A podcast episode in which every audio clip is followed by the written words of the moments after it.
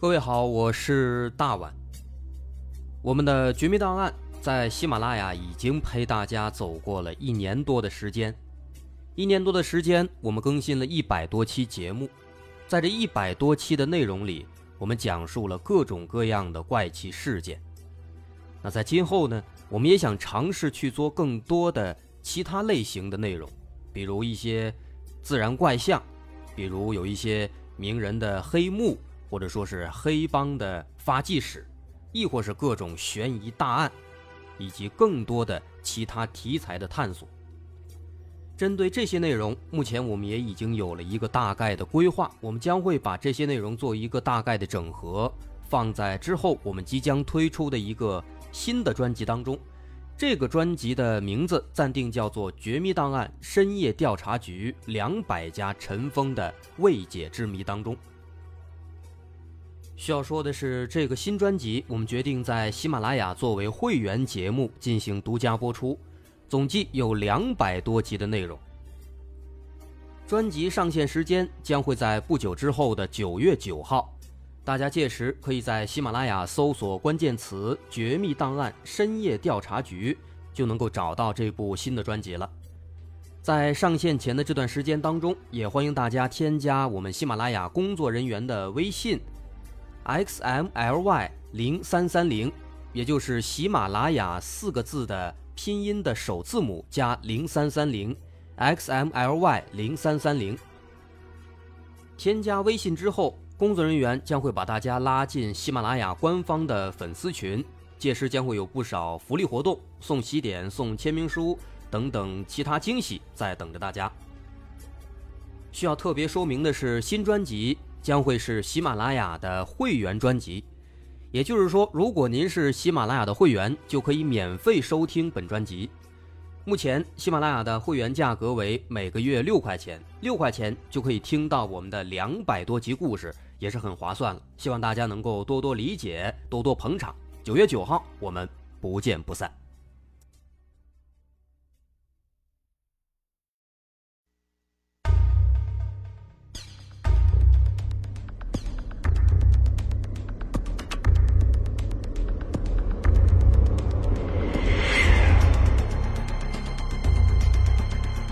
探索事实真相，搜寻幕后真凶。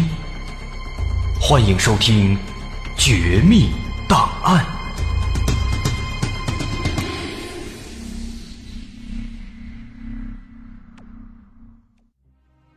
欢迎收听今天的《绝密档案》，我是大碗。在上期当中。咱们大概说了靳如超在2001年犯下的那起惊天爆炸案件，还说了靳如超这个人他是如何杀害韦志花的。那么从说的这些内容当中，咱们对靳如超这个人应该就有了一个大概的了解了。首先说他的性格有问题，啊，脾气非常暴躁，而且呢，我们还得知就是因为他的这个性格问题，他的前妻后来才跟他离婚的。而且呢，也同样是因为这个性格，导致韦志花对他的态度由一开始的感激，慢慢的变成了后面的恐惧，再到后来直接逃跑了。那么咱们今天呢，还是接着上期，从靳如超杀害韦志花之后开始说起。说当时靳如超杀了韦志花，随后就马上逃跑，后来返回了石家庄。后来啊。人们在报案之后，警方来现场鉴定这个韦志花的尸体，发现韦志花是在大概中午两点钟遇害的。但是发现韦志花尸体的时候，那已经是下午五点钟了，这距离案发已经过去了三个小时，靳如超肯定是早就逃跑了。同时，在三月九号这一天的下午啊，当地的一些村民其实呢还看见了靳如超离开。可是没有人想到他竟然会杀人。这个时候啊，有的朋友可能就好奇了，啊，说当时金如超跟韦志花吵起来，俩人吵得那么激烈，甚至后来他都要砍死韦志花了。那这个时候，难道说韦志花就没有呼救吗？或者说呼救了没人听见吗？您别说，他这次是呼救了，可是呢，还真的就没人听见。因为当天啊，韦志花的父亲和母亲刚好去亲戚家串门了，家里边就剩下韦志花还有金如超了。那这个条件就为金如超作案提供了方便。后来等到了下午五点，韦志花的父母回来以后，还发现家门锁上了。一开始啊，老两口还以为女儿可能啊是出去玩了，去亲戚家了，于是他们就去附近的。韦志花的二哥家里边去找，哎，结果找一顿呢，发现没有。既然没有，他们又转转去其他的邻居家里边找，结果还没有。找了一圈，没找着，这一下子老两口可慌了。最后，韦志花的父亲着急呀，就从家里边后边那个牛圈里边爬进去了，哎，爬到房子里了，然后呢，从房子里边拿到备用钥匙，这才出来。把大门给打开。不过这个大门打开之后，两个老人直接可吓呆了。他们走到厨房，发现厨房里这个水缸旁边有一大滩血，房里的地上呢也是血迹斑斑。他们来到韦志花的房间，往韦志花的这个床底下一看啊，哎，发现床底下怎么有一双脚呢？大伙凑近一点，把脚拿出来，才发现这是韦志花的尸体。而且更可恨的是什么？韦志花的头盖骨溅得遍地都是。老两口直接吓傻了，然后马上报警，并且他们还把金如超留下的他的家庭住址和笔记全都保存下来，后来也交给了警方。后来人们知道，当时金如超留下的这个家庭地址，正好也就是金如超在三月十六号第一个引爆的地方。现在金如超他冲动之下把韦志花杀了，自己呢也想开了，决定破罐子破摔，所以他打算趁着还没有被抓住，赶紧回到石家庄，把仇人都给杀掉。于是，在三月十号，也就是从韦志花家逃出来的第二天，金如超乘坐飞机从昆明飞到了天津。后来他在天津住了一晚上，第二天又坐车。到了附近的保定的安国市，在安国又住了一晚上，直到三月十二号，他才又一次回到了石家庄。在这天中午到达石家庄之后，金如超先是来到了郊区，找到了石家庄的热电厂。为什么要来热电厂呢？因为在半年以前，金如超在一个叫胡小红的重庆人那里，买了五十根雷管和三十根导火索。哎，这个胡小红，上期里边咱们说过，啊，说的这个案件审判的时候，他因为非法买卖爆炸物品被判了死刑，缓期两年。就说当时呢，季如超在胡小红这儿买到这些雷管之类的东西之后啊，就把这些东西藏到了热电厂的一个管道沟里了。所以他这次过来呢，他是要来检查一下，看这些东西还在不在，还能不能用。来到热电厂检查完之后呢，靳如超又赶紧直奔石家庄周边鹿泉市黄壁庄镇的白沙村。哎，这个鹿泉市，这也是石家庄的一个区，在石家庄的西边。在鹿泉，他找到了一年前认识的一个卖炸药的人，这个人叫王玉顺，啊，这个人咱们上期也提到了，后来也是判了死刑，啊，他就是卖炸药、做炸药的。那么找到这个王玉顺之后，俩人商量一顿，最后谈妥了。最后呢，金如超在他这儿是预定了一千斤炸药，哎，并且约好了两天之后过来取货。在这个炸药办妥之后，金如超怕警方追过来，当天呢没敢回家，所以呢在当天晚上就在鹿泉的一个果园里边躲了一宿。后来到了第二天天亮了，金如超起来之后。又仔仔细细的做了一个计划，他打算啊，先去买一点这个炸药去试试威力，然后呢，叫人把这个炸药神不知鬼不觉的运到市里边，每个这个爆炸点都放一堆准备引爆。于是这一天，金如超再一次来到王玉顺家，直接买了一点炸药，然后自己跑到周边的一个山坡上试了一下炸药的威力。哎，试完之后发现不错，这才安下心来。之后他在当地直接找了一个旅馆住下，之后准备明天去验收炸药。又过了一晚上，这到了三月十四号了。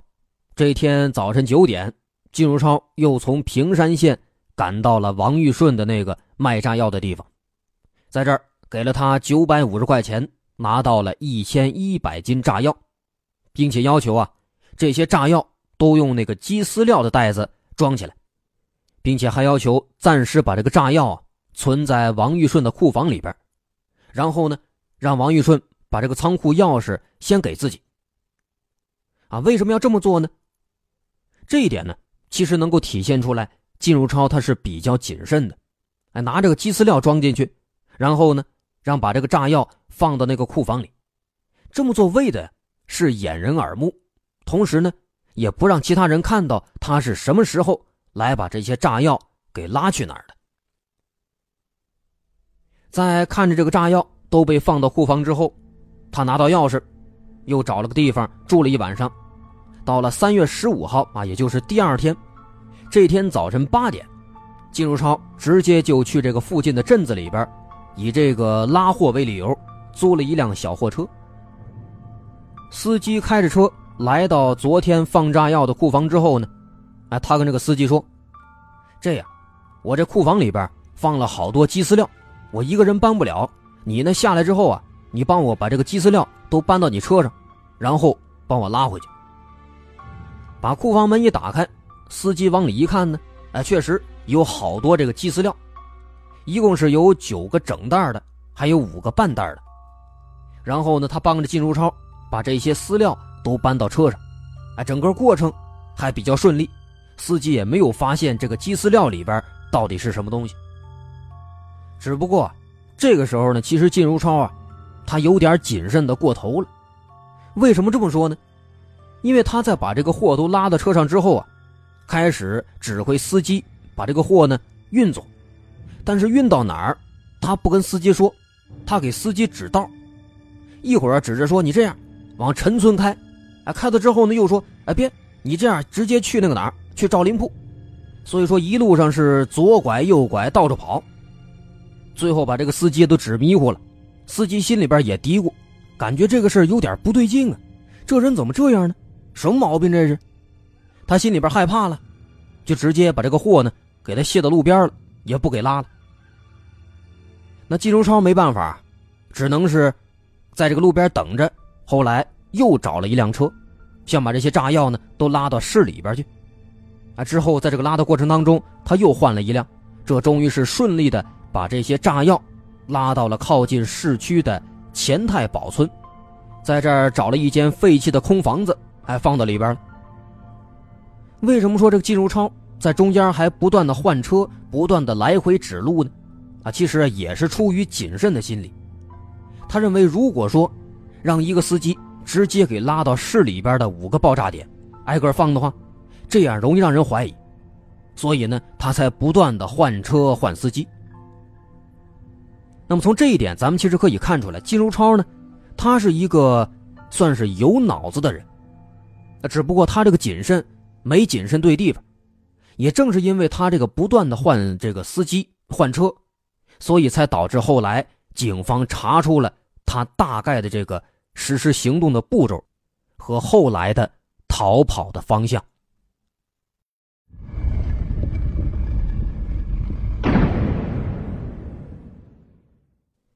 说把这个炸药拉到钱太保这空房子之后啊。靳如超在这儿又休息了大概有半天的时间，到了晚上七点多，他感觉这点儿差不多了，于是呢就又出来又租了一辆车，把这些炸药挨个放到了他事先计划好的五个爆炸点附近，啊，分别是市建一公司宿舍、棉三宿舍、五金公司宿舍和民进街十二号的二层小楼。只不过呢，因为在放这个炸药的时候啊，旁边不是有司机吗？所以当时金如超没有敢进一步的仔细的调整这个炸药位置。所以呢，这几个点当中的市建一公司宿舍和棉三宿舍的这总共是三个爆炸点，这儿的炸药呢还需要再仔细的去调整。所以在放下之后，金如超准备在晚点的时候再一个人过来，把这些炸药呢摆到更准确的位置。那么现在呢，这五个爆炸点附近都已经放好炸药了，下一步啊就是制作那个引爆装置啊！你毕竟光有炸药没法引爆，那是不行的。于是靳如超又回到了热电厂的管道沟啊，把藏在那儿的那些雷管啊、导火索呀都拿出来，总共是做成了十五个引爆装置。那么做完这些装置，下一步就是进一步的。再去调整那些炸药的位置，啊，这个时候已经到了三月十六号的凌晨两点半了。金如超打了一辆车，首先来到了建设大街市建一公司宿舍的一号楼，把之前放在楼道里的炸药呢，又分别放到了三单元的二层和四层。为什么放在这两个地方呢？因为这俩地方是靳如超他的前妻的父母住的地方。哎，在这放好之后，他又下楼打车，又到了刚才在棉三宿舍放炸药的地方，想把这个炸药搬到大概是一百米开外的十六号楼，因为当时这炸药呢放的是十九号楼下边了，可是呢他要炸的这个爆炸点在十五号楼和十六号楼，所以他想搬过去。可是搬了一顿啊，他发现炸药太多了，一个人搬不动，于是呢他就又出去拦了一辆出租车，到了火车站。在火车站附近找了一个三轮摩托，哎，让他来帮着一块儿来搬。这个三轮摩托司机叫王新亭，啊，后来根据这个王新亭的供述，他说当时啊，大半夜的两点多，有一个男的让他过来啊搬东西，于是他就跟着这个男的来到了这个棉三小区，棉三宿舍，然后呢，发现这个地上有六袋半的鸡饲料，他帮着把这个饲料。运到了十五号楼和十六号楼之间的小路上。不过，在这个搬的时候啊，这个王新亭感觉这又是拉他人，又是帮他拉货，还得帮着搬，感觉这个费劲挺大。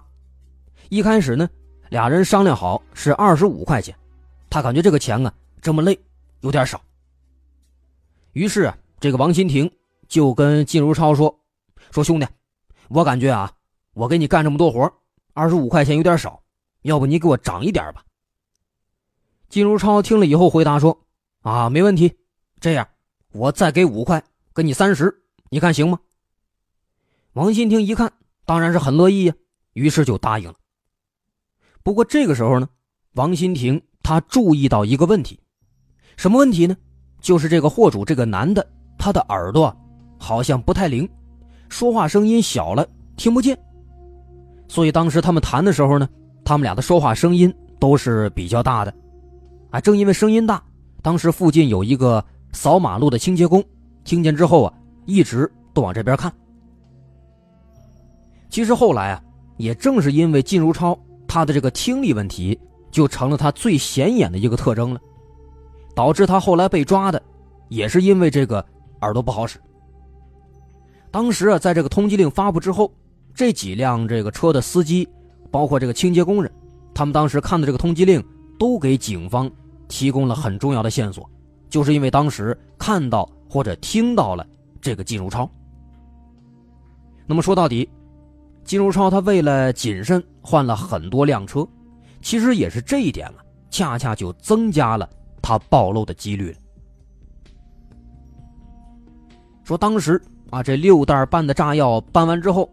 金如超把这个司机打发走，他把其中的两袋放到了十六号楼一单元的门里边，又把其中的四袋放到了二单元的各个地方，最后把剩下的半袋放在了十五号楼西边的墙根下边。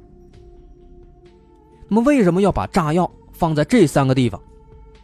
首先，这个一单元二零一这个地方呢，是金如超自己家，他认为自己的很多邻居。都跟自己过不去，所以打算把一二单元的邻居们都给炸死，所以在这儿放了很多炸药。然后十五号楼这儿呢，这儿住的是靳如超的父亲和继母，啊，他非常的恨自己的继母，所以呢，打算炸死他们。啊，这个有关他的家庭、继母这方面的问题，咱们后面会说到。那么现在，棉三宿舍的这两个地方和市建一公司宿舍的一个地方都已经放好炸药了，剩下的五金公司宿舍和二层小楼这两个爆炸点，当时呢，靳如超让司机帮忙运货的时候，都已经安排好了，放好了，不需要再详细调整。所以现在总的来说，这五个爆炸点都已经放好炸药，准备就绪了。那么下一步就是插上引爆装置，开始引爆。首先，金如超来到了棉三宿舍的十六号楼前，准备按照棉三宿舍、市建一公司宿舍、五金公司宿舍二层小楼啊，按照这样的顺序开始依次引爆。在休息几分钟之后，大约到了当天凌晨的四点十分，金如超把棉三宿舍十六号楼和十五号楼的导火索全部都给点燃了。随后没过多久。在棉三宿舍里边，就发出了惊天动地的爆炸声。不过这里边啊，在十六号楼有一个地方没有成功引爆，啊，后来也是多亏了这袋没有引爆的炸药，才让警方迅速的锁定了嫌犯的大概身份。在刚刚爆炸的同时，金如超已经从棉三宿舍的南门逃出去了，跑到了中山东路世贸中心门前。打车又赶到了市建一公司宿舍，准备引爆这里。很快，在分别插上引爆装置之后，他依次点燃了放在三单元的四层和二层的导火索，然后迅速离开。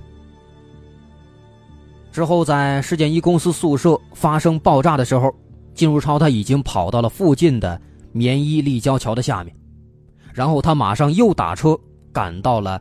第四个爆炸点，电大街十三号的市五金公司宿舍。这个时候啊，已经快四点半了，天都快亮了，很多这个早点摊都已经开始准备出摊了。金如超绕过人们的视线，把炸药拖到了这个市五金公司宿舍一单元楼下。为什么拖到一单元呢？因为金如超的前妻和他的前妻的现任丈夫就住在这个一单元。然后他马上插上这个雷管和导火索，点燃之后逃离现场。当时啊，在炸完这个五金公司宿舍之后呢，还发生了一个算是小插曲。当时炸完之后啊，金如超就跑到了大街上，找了一辆出租车。上车之后，一开始呢，他跟司机说去火车站。去火车站，哎，火车站离他的这个第五个爆炸点是非常远的。这说明什么呢？说明金如超当时啊，有可能是犹豫了，他估计打算直接坐火车逃跑，不炸这第五个地方了。不过当时啊，出租车开了一段之后呢，金如超又反悔了，突然改口说：“哎，我不去火车站了，你把我拉到民进街。”这可能啊是他又想开了，又打算去炸了。于是出租车又把他就拉到了民进街十二号的附近。啊，不过经过他这么一改口一折腾，就让这个司机对他的印象比较深了。后来这位司机在看到通缉令之后，啊，知道当天自己拉的原来是个杀人犯，也给警方提供了很多的线索。说当时靳如超他到了这个民进街十二号之后，从车上下来，把之前放好的炸药拖到了十二号的二层小楼下边。这个二层小楼跟靳如超有什么关系呢？里边住的是什么人呢？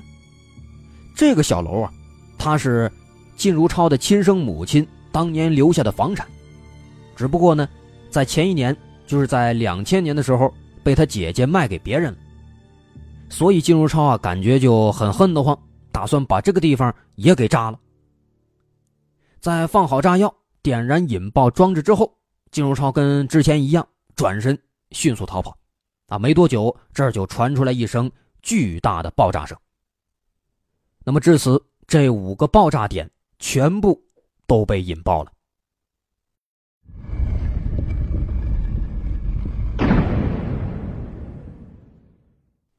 到这儿，咱们可以捋一捋靳如超要炸的这些人。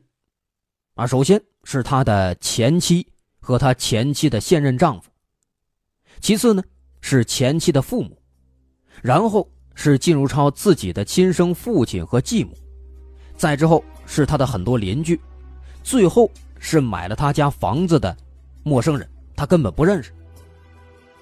这些人如果说真的是有什么仇怨，当然咱们现在还不了解这里边的具体情况啊，但是呢，我们可以简单猜测一下，啊，如果说跟这些人有仇怨的话，靳如超和他的前妻和他的继母，这俩人和这俩人是有可能存在矛盾的，啊，那么如果说靳如超他要炸这两个人，咱们姑且可以说是能够理解，能够说过去。可是除了这俩人啊，他还要炸死前妻的现任丈夫和自己的亲生父亲，啊，更不能理解的是，他还要炸死那些买了他家房子的无辜的陌生人，啊，甚至说人家都根本都不认识他。所以说，从这儿咱们就能够看出来，靳如超啊，真的是丧心病狂，他的心理也绝对是不正常的。当时在这个爆炸案发生之后。在零一年三月十六号当天晚上，公安部就发布了 A 级通缉令，在全国通缉靳如超。当时这个通缉令一发布，大街小巷贴的到处都是，尤其是石家庄。不过让警方想不到的是，这个通缉令刚刚发出来，就有很多的这个货车车主和出租车司机都来提供线索，说见过这个凶手。或者说呢，帮这个凶手给他拉过货。所以说，说到底呀，还是靳如超的聪明反被聪明误了。后来，靳如超本人交代，当时在炸完这五个地方之后啊，他又打车一路跑到了石家庄的元市县，在元市县上了高速了，然后坐着一辆中巴车逃出了河北省。后来呢，他又换成了很多长途汽车。经过郑州、漯河、武汉、衡阳、梧州、玉林，倒了很多地方，最后在三月二十二号下午到达了广西省的北海市。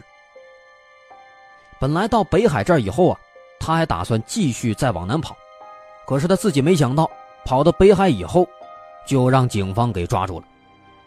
那么是怎么抓住的？这个过程呢，还挺有意思啊，咱们说一说。说当时在三月二十二号这天晚上，在北海监狱工作的陈某，他下班之后呢，骑摩托车回家。在回家途中呢，他会经过一条从福城到北海的公路。在经过这儿的时候呢，他看到有一个大概是四十多的一个男子，突然从树林里边走出来拦车，要求搭车。那陈某在跟他说话的时候啊，首先发现这个人。听力有问题，听不清东西。而且这个男的，他的要求很奇怪，要把车停在阴暗的地方，行迹非常可疑。毕竟这个陈某啊，他是在监狱工作的，啊，警惕性非常高。他看到这个男的，这个行踪很诡异，而且要求很奇怪，于是就马上跑到附近的派出所报案了。警方在接到报案之后。正好前几天的这个通缉令刚下来，再加上石家庄的警方通过调查走访，已经大概确定了金如超他的逃跑方向，所以特地叮嘱了广西的这些警方。所以当时北海警方的印象还是比较深的。当时啊，一听这个陈某的描述，这人是四十多，北方口音，耳朵听不清，哎，这很可能就是那个靳如超啊。于是警方就马上赶过去。展开了大规模排查。当时啊，现场附近有两个商店，店主表示，确实看到有一个可疑男子还进来过。当时那个男子呢，买了个饮料，买了烟。警察一听，这可是个好机会，这说明商品上肯定有靳如超的指纹。于是警方就把这个指纹提取出来，跟公安部下发的靳如超的指纹进行比对。最后发现的两个指纹有十五个特征是相同的，这说明这个人那没跑了，肯定就是靳如超啊！那么现在确定了，这个人就是靳如超，警方立即就展开了地毯式搜查。最后，在三月二十三号早晨，大概是七点半的时候，警方接到报告了，说有一个跟靳如超长得很像的人正在往军屯水库方向逃窜。那警方接到报告之后，立即是围追堵截，最后在军屯水库把靳如超给摁地上了。啊，摁住之后，靳如超呢还挺听话，说：“你们不用问了，我就是你们要抓的人。”那么至此，石家庄的这个“三幺六”特大爆炸案，他的犯罪嫌疑人靳如超在广西省的北海市，终于是被抓获了。那到这儿呢，咱们这一期的。大概内容也就算是说完了。咱们今天说的这是金如超从杀害韦之花到报复仇人，再到被抓住的经历。那么下期啊，咱们会进一步的去分析，咱们会从金如超的一生的经历和心理角度来慢慢的去探索、去理解，看看他是为什么会最后变成一个杀人犯的。好，咱们今天的绝密档案就先说到这儿。我是大碗，喜欢我们的节目，欢迎关注我们的微信公众号，在微信搜索“大碗说故事”就能找到了。好，咱们下期继续来说。